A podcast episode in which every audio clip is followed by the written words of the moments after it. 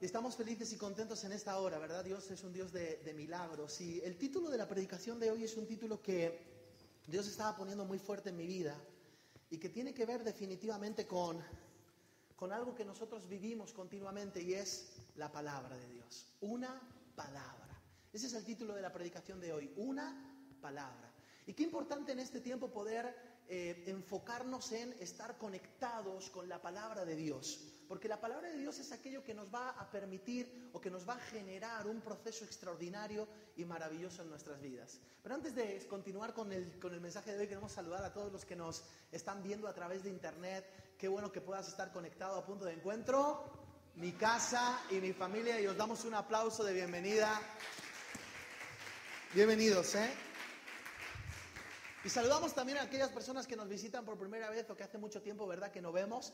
Así que qué bueno que podáis estar aquí. Y también nos damos un aplauso muy fuerte a todos los que estáis en este lugar. Bienvenidos. Y estaba mirando para allá y digo, uy, nos visitó un señor nuevo. Entonces miré al lado y dije, ¿es Stephanie? Esto y es, y es Sebas. Ah, no, no, no, es, Ignacio, es Ignacio. Pero en serio pensé que venías por primera vez. Lo que pasa que, bueno, se ha rapado y, el cambio de look ha sido potente. bienvenido si nos visita por primera vez, caballero. bueno, contentos, felices en esta mañana. Y sí que queremos eh, declarar en el nombre de Jesús definitivamente que hay un tiempo extraordinario y maravilloso. Ahora, una palabra, fíjate qué tremendo. Te vas a dar cuenta en la Biblia continuamente que desde Génesis hasta Apocalipsis, todos los personajes de la Biblia, todos, todos, todos, todos, fueron marcados por una palabra. Y esto es súper poderoso. ¿Por qué? Porque el poder de la palabra en este tiempo te da la capacidad de poder diseñar y marcar un futuro extraordinario. Yo quiero decirte algo. Tú no estás caminando solo. Hay una palabra de Dios que te sustenta en el nombre de Cristo Jesús. Y esa palabra es la que va a determinar tu futuro. Yo no sé qué cuántos cambios va a haber. Porque uno de repente, eh, con todo lo que ha vivido, ¿verdad? Que si el COVID del año pasado, los confinamientos, ahora vuelven otra vez los confinamientos un poquito más restrictivos. Hemos vivido la nieve y, estábamos confinados por la nieve. Nos asustamos este miércoles o martes, ya no recuerdo bien, con esa explosión que hubo en Madrid. Es decir, están pasando tantas cosas y uno muchas veces es incertidumbre. Pero yo tengo una buena noticia. Para los que creemos en el Señor y para los que tenemos una palabra, el futuro no es incertidumbre, el futuro está cierto, verdadero, está perfecto en Cristo Jesús. ¿Cuántos lo creen y aplauden fuerte en esta mañana? Una palabra. Esta es la clave. Levanta tu mano arriba y di conmigo, una palabra es suficiente. Vamos, dilo.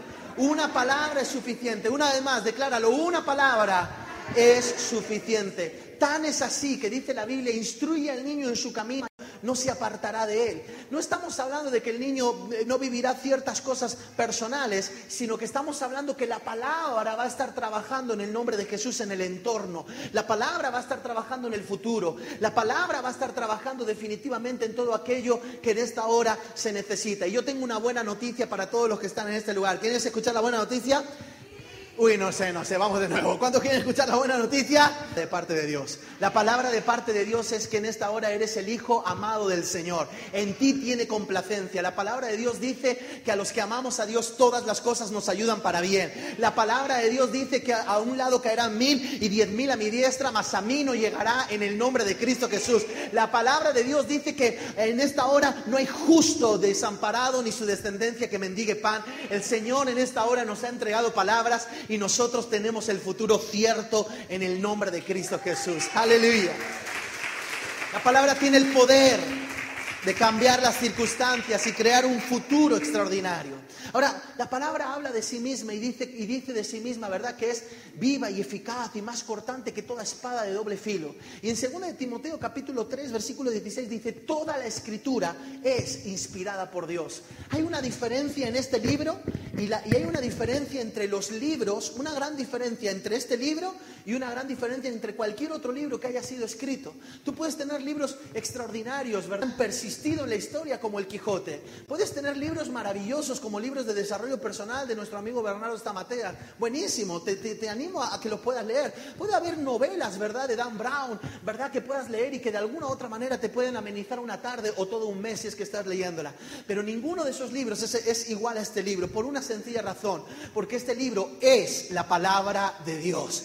Este libro es la palabra de Dios. Y en sí mismo la palabra de Dios está viva, está viva y se relaciona con nosotros. De hecho, la palabra de Dios dice que Cristo mismo es la palabra de Dios de tal manera que cuando nos relacionamos con la palabra de Dios, nos estamos relacionando con Cristo. Por eso, nosotros no simplemente leemos la Biblia, nosotros nos comemos la Biblia. Nosotros disfrutamos la Biblia, nosotros dejamos que la Biblia nos transforme, dejamos que la Biblia nos lea, dejamos que la palabra de Dios cambie nuestras vidas de una forma extraordinaria, porque toda la escritura es inspirada por Dios, es palabra de Dios. Ahora dice, es útil, porque definitivamente es la herramienta que todo, todo, toda persona, todo hijo de Dios, todo ser humano necesita. La palabra de Dios es la herramienta que necesitamos.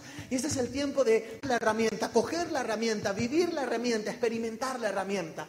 Y dice, ¿es útil para qué? Enseñar, redarguir, corregir e instruir en justicia en el nombre de Cristo Jesús. Y este es el tiempo donde nosotros necesitamos como nunca antes que la palabra de Dios se haga viva y eficaz en nuestras vidas. Y allí estaba el apóstol Pablo. Mira, él es quien escribe esto. ¿A quién? A Timoteo, a un hijo espiritual. Mi pregunta es, ¿cuál es el legado espiritual que estás dejando? ¿A quién estás entregando en este tiempo ese legado espiritual? Y tú dices, pastor, pero es difícil. No, no es difícil. Nosotros en esta hora no somos los encargados de los frutos, somos los encargados de la siembra. Me encanta eso. Voy de nuevo. No somos los encargados de los frutos, somos los encargados de la siembra. ¿Qué significa esto? Sembrar. ¿Y qué tenemos que sembrar? Tenemos que sembrar amor, tenemos que sembrar vida, tenemos que sembrar esperanza, tenemos que sembrar conversaciones poderosas, tenemos que evangelizar. Somos los encargados de sembrar y no somos los encargados del fruto. Después el Señor se encargará de ese fruto. ¿Sabes dónde está la pérdida? En el fruto, en que no haya siembra. Pero el sembrador sabe que hay que sembrar. Y luego las condiciones climatológicas, atmosféricas, lo que, haya, lo que haya pasado en el clima durante todo ese proceso, la productividad de la tierra hará que la semilla brote o no brote, hará que haya fruto o no haya fruto, pero la clave es sembrar. Y en este tiempo yo declaro en el nombre de Cristo Jesús que punto de encuentro no se ha cansado de sembrar. Iremos sembrando en el nombre de Jesús porque el Señor nos ha dicho, pídeme por herencia las naciones de la tierra y yo te las entregaré en el nombre de Jesús. Hay alguien que lo cree en esta mañana. Vamos. Siembra. No dejes de sembrar. Pablo sembró. Y fíjate qué poderoso, sembró en Timoteo y hoy estamos aprendiendo nosotros, porque hay semillas que van a dar tanto fruto que redimirán aquellas semillas que no dieron fruto. Y este es el tiempo donde nosotros necesitamos creer de esa manera. Anoche estaba conectado con Londres y Londres está en mi corazón, e Inglaterra está en nuestro corazón, amamos Inglaterra. Y allí hay un, un, grupo de personas de punto de encuentro que nosotros hemos sembrado allí. Y anoche solo me reuní con tres de los... ¿Cuántos hemos afectado? No sé, 25, 30, 50 mil, ¿verdad? Pero solo había tres y el Espíritu Santo me hablaba muy fuerte y me decía, es suficiente. ¿Por qué? Porque aunque aparentemente el pábilo esté humeando, el Señor en esta hora hará que el fuego se vuelva a reavivar en el nombre de Cristo Jesús. ¿Sabes dónde perdemos la batalla? La batalla la perdemos en el mismo instante en que dejamos de trabajar. La batalla la perdemos en el mismo instante en que dejamos de creer, en que dejamos de sembrar. Por eso yo quiero animarte en este tiempo a que tú no dejes tu, tu grupo de conectados, que sigas sembrando en él, a que no dejes tu grupo de crecimiento, a que sigas pensando en personas, esa lista de difusión que tienes, y a que abras el espacio para sembrar en otros de la misma manera que Pablo sembró en Timoteo, porque en este tiempo todas, toda siembra va a traer su cosecha. La palabra de Dios tiene una promesa sobre sí misma y la palabra de Dios tiene esta promesa maravillosa. ¿Sabes cuál es la promesa? Que toda palabra no volverá vacía en el nombre de Cristo Jesús. Tú puedes intentar abrir un negocio y puede ser que funcione y puede ser que no. De hecho, hoy los expertos en negocios saben que los negocios ya no son para toda la vida, que vas a tener que estar cambiando en diferentes negocios a causa de la incertidumbre, la ambigüedad y el cambio que está habiendo en la sociedad. Sin embargo, la palabra tiene una promesa.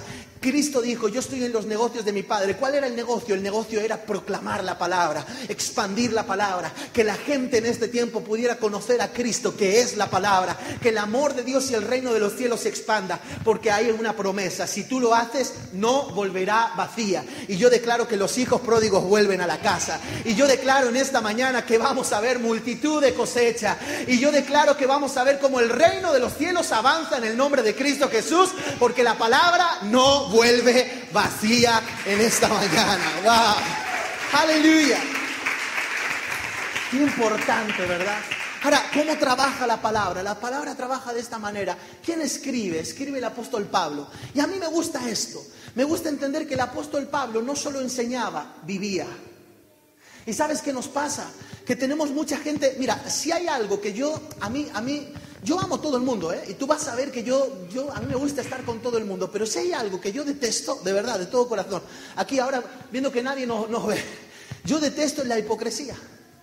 Si algo que yo detesto personalmente es la gente que habla pero no vive. Y te voy a decir algo, no puedes creer, con mucho cariño te lo digo, no puedes creer en la parte que dice, yo y mi casa serviremos al Señor, o en la parte que dice, por sus llagas somos sanados, y no creer en la parte que dice, id y haced discípulos a las naciones de la tierra. ¿O no? ¿Cuántos están de acuerdo conmigo? Uy, qué susto me estáis dando. Vamos de nuevo. ¿Cuántos están de acuerdo conmigo? O sea, no puedo creer en una parte sí y en una parte no. Necesito en este tiempo darle autoridad a toda la palabra. ¿Por qué? Porque la palabra de Dios no es para generar una zona de confort en tu vida. No, la palabra de Dios no es para que tú estés cómodo, para que te vayan las cosas bien. Si tú pensaste que la palabra de Dios lo que va a trabajar en tu vida es eso, estamos equivocados. Porque la palabra de Dios lo que va a trabajar en nuestras vidas es la incomodidad del antiguo hombre, es la incomodidad del pasado, de las cosas que no hacemos bien. Lo que va a trabajar en nosotros es la incomodidad de no parecernos a Cristo, porque lo que la palabra va a trabajar en nosotros es la transformación de ser hechos a imagen y semejanza de Cristo, recuperar el original. Por eso la palabra de Dios nos enseña que si alguno quiere ser su discípulo, niéguese a sí mismo, tome su cruz cada día y sígale, porque vamos a estar en continua transformación. Y a mí me bendice escuchar de, escuchar de las palabras del apóstol Pablo este texto, porque no solo era una enseñanza teórica o racional, era un estilo de vida. Y cuando el apóstol Pablo le dice a Timoteo, la palabra enseña, es porque definitivamente Cristo, que es la palabra, en el principio era el verbo y la, palabra era con Dios y la palabra de Dios, Juan capítulo 1, versículo 1. Cristo, que es la palabra, se le manifestó camino a Damasco. Él era Saulo de Tarso, venía de haber firmado un documento de asesinar a un Esteban, a, un cristiano. Y dice la palabra de Dios que en ese momento Pablo, eh, Saulo de Tarso, fue inundado, fue sorprendido por una luz extraordinaria que era la gloria de Dios. Y en ese instante cayó al suelo. Eso es enseñar, mostrar ¿Qué es mostrar? Mostrar es generar un espacio de luz para que lo que antes no veía comience a verlo en el nombre de Jesús. Y el Señor en este tiempo te va a mostrar dos tipos de espacios de luz. Un espacio de luz externo es decir, todo lo que tú puedes avanzar con tu familia, con tus proyectos empresariales, con tu profesión, con tu empleo, con el ministerio, con todo lo que Dios te ha entregado, todo lo que tú puedes avanzar hacia adelante, te va a mostrar el camino. Pero también la luz, ¿sabes dónde se va a encender? En el corazón. La luz se va a encender dentro de tu ser dentro de tu vida. ¿Para qué? Para que seas consciente de todas aquellas cosas que estás creciendo y avanzando en Cristo y todas aquellas cosas que necesitamos trabajar por y para Dios. La palabra de Dios te va a enseñar, eso significa enseñar, enseñar, enseñar, chicos, enseñar. Enseñar es mostrar. Y este es el tiempo donde se van a, aprender dos luces. Ahora la pregunta es, ¿cuándo aprende uno? Y yo te digo, no es cuando es inteligente no es cuando la persona tiene talentos especiales. Uno aprende cuando está dispuesto. Cuando tiene una actitud de humildad. Ayer Nayar estaba en casa y estaba hablando con mamá y con papá. Vamos, vamos, venid, quiero que me veáis. Y entonces ella quería que viéramos cómo tocaba el piano. Tiene un teclado en casa, está yendo a escuela de música eh, y los papás nos esforzamos muchísimo y tú sabes cómo somos los papás, siempre estamos ocupados. ¿Solo me pasa a mí? Y entonces en ese momento yo subí y dije, no, no, no, yo tengo que dedicarle este tiempo a mi niña. Y entonces me senté y la miré cómo tocaba y, y entonces ahora me estoy aficionando a grabar cómo toca, ¿verdad? Qué impresionante mi hija. Y en ese momento yo le dije, ¿y por qué no me enseña ella? Le dije, cariño, ¿me enseñas? Y dice, sí, sí, papá, te enseño, ven, corre, corre. Entonces nos sentamos juntos. ¿Me puedes dar el teclado aquí? Nos sentamos juntos. Y cuando nos sentamos juntos en ese momento, yo nunca he tocado el teclado, ¿eh? No es mi instrumento. Eh, bueno, Toco un poco la guitarra, pero tampoco es mi instrumento. Sin embargo, nos sentamos juntos y me dijo, papá, ¿cómo así se ponen los dedos? Y los puse. Eh, eh, ah, ¿Cómo se enciende el teclado? ¿Me ayudas ahí? Y entonces los puse y cuando los puse me dice, papá, así se hace. Y empezamos a, tocarlo así. Y entonces, ¿sabes qué pasó? Que me sorprendí porque yo mismo comencé a tocar una melodía. Y empecé a tocarla con ella, tan, tan, tan, tan, tan, tan, tan. Y me decía, no, papá, así no se hace. Primero pulsa este. Y empecé a aprender esa melodía maravillosa. Buscar a quien sea para que entienda el teclado por fin. Ahora, es interesante que me sorprendió algo. ¿Sabes qué me sorprendió? Que mi hija me estaba enseñando algo, pero yo estaba en actitud de aprender. Yo podía haber dicho, nah, ¿para qué? ¿Para qué? Va, es mi hija, yo soy mayor que ella, ¿cómo va a ser, verdad? Ella, ¿qué tiene que enseñar una niña de 7 años a un hombre de 40? He dicho que lo he dicho rápido así para que no se escuche. ¿Qué tiene que enseñar? Sin embargo, es interesante porque en medio de ese proceso, ella me enseñó. ¿Está funcionando? ¿Sí? Ah, genial. Gracias. A ver, ahí, ya está. Gracias, Miki. Si está funcionando, perfecto. Ah, sí, está. Entonces, a ver cómo es. Vamos a ver. Señor, que me salga bien en el nombre de Jesús. Amén.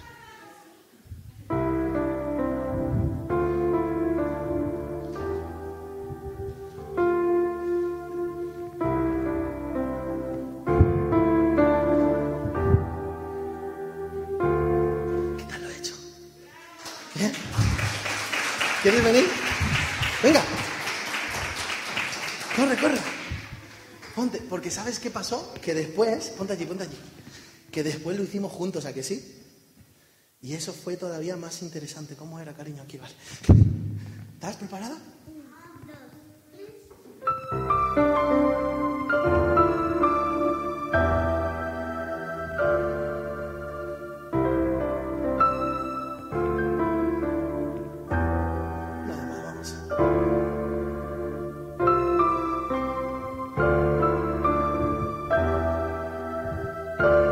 Aplauso para Nayara, por favor. Gracias, cariño. Ella quería seguir tocando porque eso es solo la primera parte de la partitura. Lo mejor de todo es que ella estaba leyendo la partitura, pero yo no sé nada de eso. ¿Cuál es la actitud que estás teniendo a la hora de aprender? Sabes, yo me he dado cuenta que una de las cosas importantes cuando hablamos de enseñar, hablamos de algo clave. Es que aquello que realmente Dios te está enseñando, que Dios te está enseñando a veces a través de un burro. ¿Os acordáis del burro que le habló al profeta? ¿Eh? ¿Os acordáis del muchacho de los cinco panes y los dos peces que de repente allí había un Felipe que decía, "Mm, no salen las cuentas, ni 200 denarios serían suficientes para poder hacer esto? Y llega el muchacho y dice, bueno, yo tengo cinco panes y dos peces, ¿se puede? Ningún contable hubiera aprobado esa transacción económica. Pero sin embargo, ¡pum! Milagro. ¿Por qué? Porque ese es el tiempo donde nosotros necesitamos abrir el corazón y abrir la mente para aprender de aquellos que Dios puso. Y tengo una buena noticia para ti. ¿Quieres saberla? La buena noticia es que Dios ha puesto gente.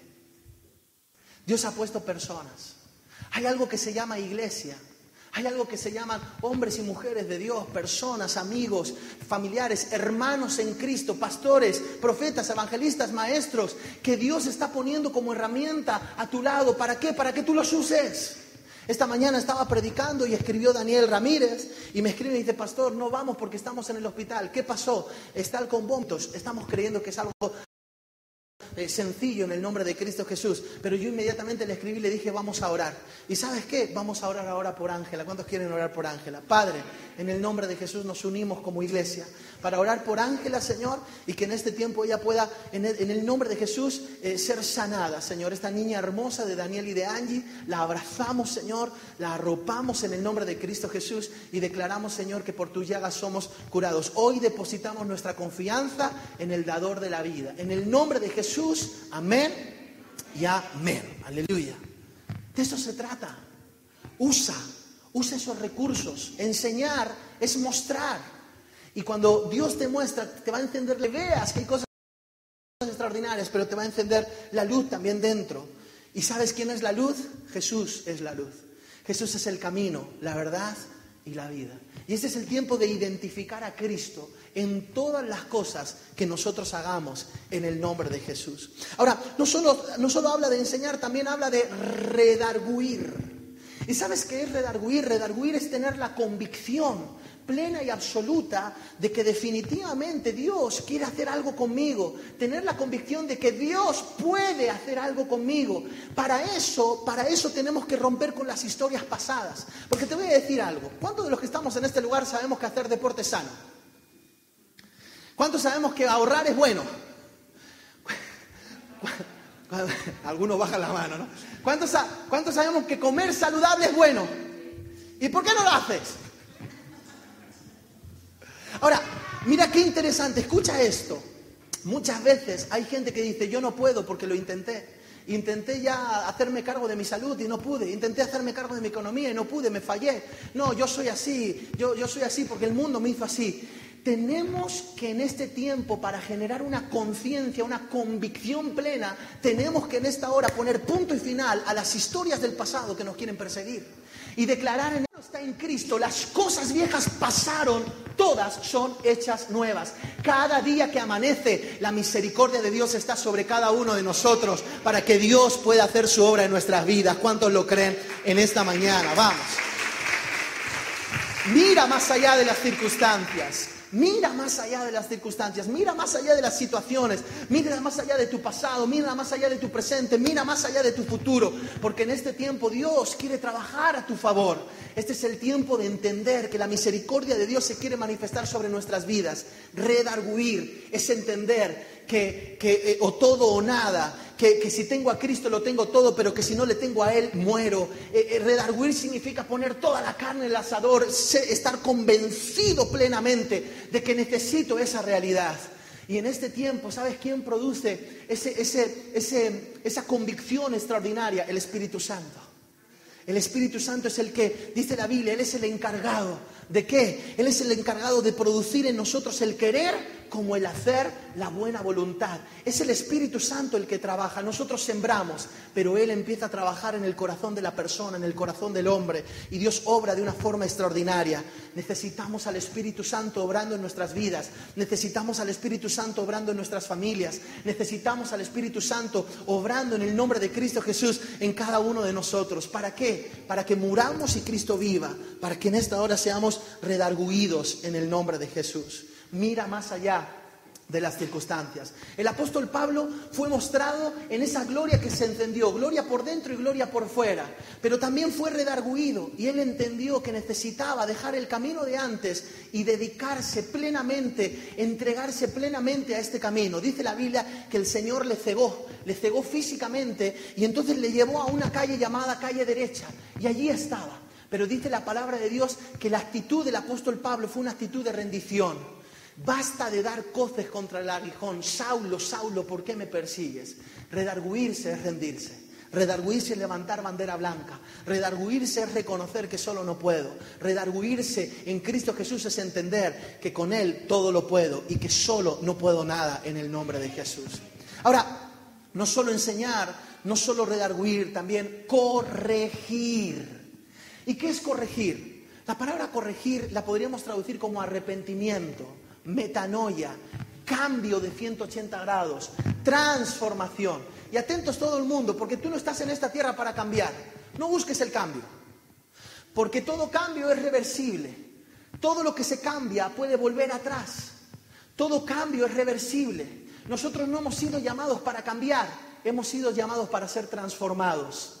Renovaos, renovaos por medio de la transformación de vuestro entendimiento. El cambio es reversible, pero la transformación es irreversible.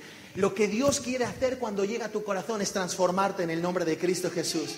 Y es transformarte a qué? A un nuevo hombre. ¿Y qué nuevo hombre? ¿Qué nueva mujer? Cristo Jesús en mí, esperanza de gloria. El apóstol Pablo fue transformado. ¿Por qué? Porque antes perseguía a cristianos y los mataba, pero después fue capaz de morir por la causa que él mismo llegó a perseguir. Ese es el tiempo en esta hora de corregir. Ahora, es importante entender lo siguiente. Hay gente que no le presta atención a los pequeños detalles. Entonces, como podéis observar, aquí Como podéis observar aquí, ¿sabes qué tenemos? Tenemos dos elementos. Padre, sana los oídos en el nombre de Jesús. Amén. Tenemos dos elementos. No sé si te das cuenta de estos dos elementos. Mira, aparentemente estos dos elementos están juntos están cerca, ¿sí o no? Está, a ver, aquí conmigo, todo el mundo aquí conmigo que estamos en un buen momento de la predicación, estate atento, atento. Estos dos elementos están juntos, ¿sí o no? Pero casi, casi no lo están. ¿Por qué no lo están? Por una sencilla razón. Porque en el paso del tiempo, si estos elementos siguen su camino, siguen su camino, siguen su camino, siguen su camino, siguen su camino, siguen su camino, siguen su camino, siguen su camino, llega un momento donde no va a funcionar. ¿Están juntos estos elementos, sí o no? No. Porque si nosotros no prestamos atención a las pequeñas cosas en el presente, las pequeñas cosas en el presente, ah, no pasa nada, ya se le pasará. No, corregir. ¿Qué es corregir? Vamos corrigiendo continuamente. Vamos corrigiendo, vamos corrigiendo, vamos corrigiendo, vamos corrigiendo, vamos corrigiendo. ¿Están juntos estos elementos? Sí. ¿Y sabes por qué están juntos estos elementos? Por una sencilla razón. Porque han ido corrigiendo, corrigiendo, corrigiendo. Y este es el tiempo donde el Espíritu Santo quiere trabajar en tu vida. Corregir, ¿sabes qué significa? Corregir significa estar atentos a los pequeños detalles. La Biblia dice, cuidado con las pequeñas zorras que echan a perder las vides. La zorra es un animalito que en agricultura se le tiene mucho miedo. ¿Por qué? Porque si, la, zorra, la zorrilla entra, empieza a comerse toda, toda la, cosecha. Entonces, cuidado con las pequeñas zorras. A veces nosotros decimos los grandes problemas. Y yo digo, ey, ey, las pequeñas zorras, esas conversaciones que no me atrevo a enfrentar. Esas cosas que están en el corazón, pero que a la hora de la hora no las saco. Es, esos pequeños desacuerdos que mantengo, pero los mantengo desde la venganza y no desde el amor o la aprobación. Y entonces esas pequeñas zorras pueden hacer que el día de mañana estemos separados. Pero cuando separados de Cristo, separados de Dios, separados de la gente que Dios tiene para tu vida, separados del propósito, separados del proyecto, pero cuando tú vas corrigiendo, Corregir es, virar, es pegar ese volantazo, es arrepentimiento. Qué hermoso es arrepentirse. Yo creo que el arrepentimiento no es un día, no son dos, no son tres, no es en los momentos complicados. Sí, me arrepiento porque cometí un gran pecado. Me pillaron el otro día en la Puerta del Sol vendiendo empanadas de chocolate. No, sino que realmente el verdadero arrepentimiento es una cultura es vivir en, estar corrigiendo, corrigiendo, corrigiendo, corrigiendo, que el Señor esté trabajando, corrigiendo todo el tiempo. Si eres la misma persona de hace cinco años, no ha habido arrepentimiento, es el tiempo donde metas en tu cultura arrepentimiento en el nombre de Jesús. Yo anhelo y deseo en esta hora que haya habido muchas cosas de que arrepentirme y que en este tiempo la cultura del arrepentimiento me lleve al proceso de ser la persona que Dios quiere que yo sea en el nombre de Jesús. Alguien lo comparte en esta mañana conmigo, que le dé un aplauso. Un pequeño cambio, un pequeño cambio en tu presente es un gran cambio para tu futuro. Este es el tiempo de hacer grandes cambios en el nombre de Jesús. Y no solo le habla de enseñar, no solo le habla de, corregir, no solo le habla de redarguir, corregir, sino que le habla también de instruir. ¿Y qué es instruir? Instruir es dar las herramientas. Es como que yo le dijera hoy, no sé, a, mi, esposa, cariño, aquí está la sopa, cómetela, y no le diera la cuchara. Falta algo, ¿verdad? Eso es instruir. Instruir tiene que ver con dar las herramientas necesarias. Y el Señor nos ha entregado herramientas poderosas. Una de las herramientas más poderosas que existe para un cristiano, ¿cuál sería? A ver, que levante la mano. La Biblia, bien, me encanta. ¿Qué más? ¿Eh? La oración es una herramienta poderosa. ¿Qué más? El ayuno, muy bien. La fe, Dios mío. Allí atrás, ¿qué dijiste, Steffi? Intercesión, más herramientas poderosas. La adoración, aleluya. ¿Qué más? Perseverancia, ¿qué más? El perdón, la adoración, lo dijeron por aquí. ¿Qué más? Fíjate que nadie dijo la iglesia.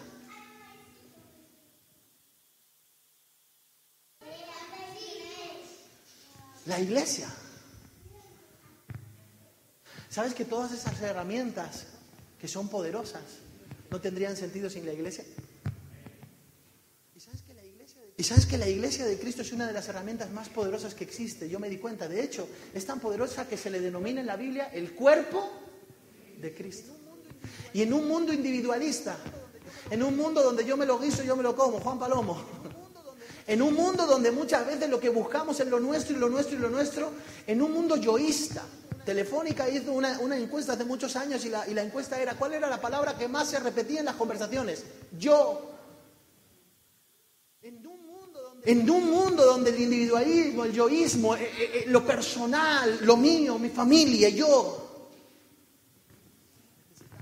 Necesitamos en nosotros, necesitamos la iglesia, necesitamos trabajar en conjunto, necesitamos en esta hora cumplir el propósito de Dios, la misión para la cual hemos sido llamados en el nombre de Jesús. Hay un mundo que está gimiendo, hay gente en este tiempo en los hospitales que están llorando porque están perdiendo sus vidas, hay personas en esta hora que están en las calles sin rumbo ni sentido, gente que acaba de recibir la noticia de que ha perdido el trabajo y no sabe cómo encontrarlo. Hay muchísima gente en esta hora que no tiene trascendencia ni sentido espiritual y lo peor de todo, no tienen esperanza de la vida eterna. Pero nosotros tenemos a Cristo y tenemos todo eso solucionado en el nombre de Cristo Jesús. Por eso es el tiempo de levantarnos como nunca antes, como iglesia de Cristo, como cuerpo de Cristo y ser una posibilidad para las naciones de la tierra. ¿Cuántos lo creen en esta mañana? Vamos. Vamos. Instruir. ¿Sabes? ¿Sabes la primera instrucción del apóstol Pablo cuál fue? Estamos hablando del apóstol Pablo, no estamos hablando de cualquier persona. Hablamos de un fundador de iglesias, estamos hablando de un apóstol, estamos hablando de aquel que legó la doctrina de la iglesia, estamos hablando de aquel que subió al tercer cielo, estamos hablando de aquel que hablaba en lenguas más que todos nosotros, estamos hablando de un hombre que fue asesino pero fue transformado por Dios, es decir, tenía frutos en su vida. Estamos hablando de un hombre que decía, para mí el morir es Cristo y el vivir es ganancia, el, vivir es, el morir es, ganancia y el vivir es Cristo. Es decir, para mí Cristo es todo. Estamos hablando del apóstol Pablo. La primera instrucción del apóstol Pablo, ¿sabes cómo se llamó? Ananías. La primera instrucción del apóstol Pablo fue una persona. La primera instrucción del apóstol Pablo fue iglesia. Allí estaba esperando y dice que tenía los ojos cegados y Dios despertó a un hombre por la noche y le dijo, Ananías, ve y ora por el apóstol Pablo. ¿Cuál es la última persona por la que fuiste a orar? ¿Cuál es la última persona a la que le entregaste la vida? Sabes que el viernes pasado eh, yo, yo fui a orar por una persona que queremos mucho y estamos orando por ella a causa de un proceso que está viviendo complejo en su vida, ¿verdad? Y en ese momento yo fui y me ocupé de las cosas de Dios, porque lo he dicho mil veces, ocúpate de las cosas de Dios y Dios se ocupará de las tuyas. Y entonces a la vuelta, según estoy volviendo, de repente me envían un mensaje y el mensaje que me envían es que en la oficina de coaching que tengo, ¿verdad? Ese, ese, ese proyecto, ese negocio que tengo, ¡pum! Entró un ingreso muy interesante económicamente hablando, estamos hablando de más de cuatro cifras, y entró ese ingreso en nuestra cuenta y cuando entró ese ingreso en nuestra cuenta yo dije, ¡claro! Es que me doy cuenta de algo. Es que si tú te ocupas de las cosas de Dios, Dios se ocupa de las tuyas. Vas corrigiendo todo el tiempo. Y este es el tiempo donde nosotros necesitamos como nunca antes entender esta realidad. Yo me desplacé, estuve en su casa, oré por esa persona. Venimos de un ayuno con el Ministerio de Intercesión del fin de semana, que ha sido súper poderoso. El Ministerio de Intercesión está ayunando por ellos. Y fue clave que yo estuviera allí en ese día porque había una serie de cosas que había que solucionar. ¿Cuál es el punto? El punto es entender en este tiempo que si tú te ocupas de las cosas de Dios, Dios se ocupa de las tuyas. Este es el tiempo de instruir a Ananías, ser un Ananías para otro. Cuando Ananías llegó oró por él y cuando oró por él, ¡bum!, se le cayó el velo. Diría que la herramienta más poderosa que tiene un cristiano es la iglesia. Porque no se trata de tú, se trata de nosotros. De hecho, cuando, cuando la gente le señalaba a Cristo, le decía, tú, tú eres el maestro, tú eres. ¿Sabes qué decía Jesús? No, no, no, no, no, no. Si me veis a mí, veis al Padre. Siempre plural, siempre habló plural. Por el Espíritu fue resucitado hasta el propio Cristo cuando murió. Al tercer día, ¿quién lo levantó? ¿Él mismo se levantó? El Espíritu Santo. Fue el Espíritu de Dios el que lo elevó y lo levantó de una manera extraordinaria. Este es el tiempo de entender que Dios nos quiere enseñar, redarguir, corregir e instruir en justicia. Cada acción en tu vida construye un destino. Accionemos Vayamos, visitemos, hablemos, amemos a otros. Tú tienes tanto. ¿Cuántos de los que estamos en este lugar tienen la seguridad hoy y la certeza de la vida eterna? Saben que, que la vida eterna está con sus vidas. Vamos, levante, levante. Sí, tienen la certeza. No le tenemos miedo a la muerte, tenemos la certeza de la seguridad, de la vida eterna. Dios está con nosotros. Qué hermoso es que en este tiempo podamos entender que, diría yo, el 98%, el 99% de la sociedad española no tiene esa, esa convicción. Nosotros sí la tenemos. Yo no sé, yo no sé qué, cuánto tiempo voy a vivir, ¿eh? Y te voy a decir de corazón, no me importa. Y te dicen, ah, eso lo dices con la boca pequeña. No, te lo digo con la boca grande porque yo he reflexionado mucho sobre la muerte. Muchísimo he reflexionado. Y he tenido que reflexionar mucho sobre la muerte porque he tenido que oficiar eh, actos eh, públicos en tanatorios. Y he tenido que muchas veces enfrentar a gente dándole la mano y he tenido que despedirlos y que se iban y que morían en mi mano. He tenido que acompañar a personas que, habían recibido la, de seres y, familiares fallecidos. Y yo te digo, en lo personal, que yo he reflexionado muchísimo. Yo tengo una convicción interna que el día que yo me marche es porque ya no soy necesario en esta tierra. Y yo no sé si será a los 50, a los 60 o a los 100 años, no lo sé. Pero el día que yo me tenga que marchar, Dios en esta hora tiene una eternidad gloriosa para mí. ¿Sabes que estoy corrigiendo todo el tiempo? El hecho de que Cristo esté en mí, esperanza de gloria. Esa es la corrección todo el tiempo, toda mañana me lo tengo que recordar. Que nada ocupe, empañe la, realidad de Cristo en mí, esperanza de gloria. Esa es mi vida. Y si Él quiere que esté aquí 20 años más, amén. Y si son 5, amén. Y si son 3 meses, amén. Y si son 10 años, 20 o 50, amén. Porque lo que yo quiero en este tiempo es vivir por y para Dios.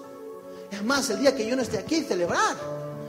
Celebrar de verdad, porque estamos en el cielo disfrutando con Cristo y va a llegar un día donde realmente nos veremos. Y no digo que el luto, el duelo, eso no, no haya que pasarlo, por supuesto, y hay un dolor de, de una pérdida natural, pero hay falta de conciencia, hay falta de conciencia de lo espiritual.